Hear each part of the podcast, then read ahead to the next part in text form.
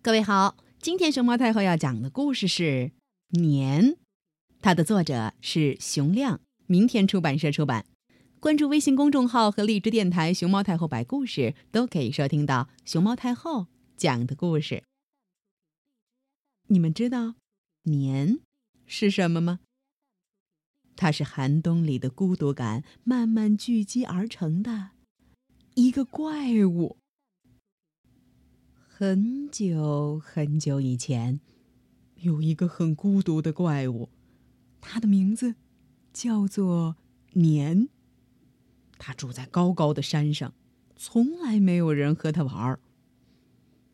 每到寒冬里最冷的那一天，它就会感到更加孤独。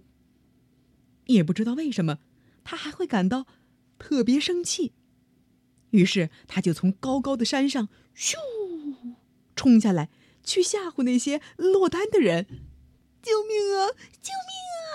哦年会一把抓住他们。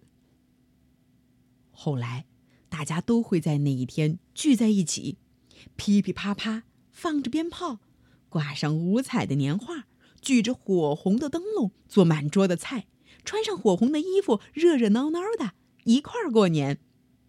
这下。怪物年再也不敢出现了。咚咚咚锵，咚咚咚锵，咚咚咚锵，咚锵咚锵。一年又一年，人们在每一个冬天都会热热闹闹的过年。又过了很久，许多人甚至忘了年这个怪物。过年是热闹的，可也总会有孤独的人。哈吼吼！年会抓住那些孤独的人，咚咚咚咚咚咚，嘿！年会突然跳出来，一直钻到这些孤独的人的心里头去。年会紧紧的笼罩着他们，使他们更加难过，更加寂寞，甚至让他们心里充满怨气，简直要发狂。他们扔玩具、砸电话、发脾气、乱吼乱叫，那些孤独的人就这样被年啊完全吞掉了。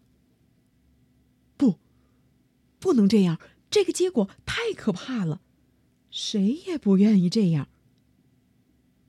现在，让我们重新来过。噜噜噜噜噜噜噜噜。噜从年的手里头逃脱，其实很容易。首先，你要有过年的颜色，要有许多许多的红色。你还要忘记所有不开心的事儿，要打电话给所有你认识的人，祝他们新年好。即使和谁闹翻了，你也要在这一天说声。对不起，让我们在新的一年里重新成为好朋友。记得要向所有的人说“新年好”，别漏下任何一个。对了，还有一位也别忘了，那就是小怪物年。嗨，年，新年好，嘿嘿。于是，连年也有点不好意思了，红，变越红，变呀变，变成一个可爱的新年了。呀呼，新年快乐！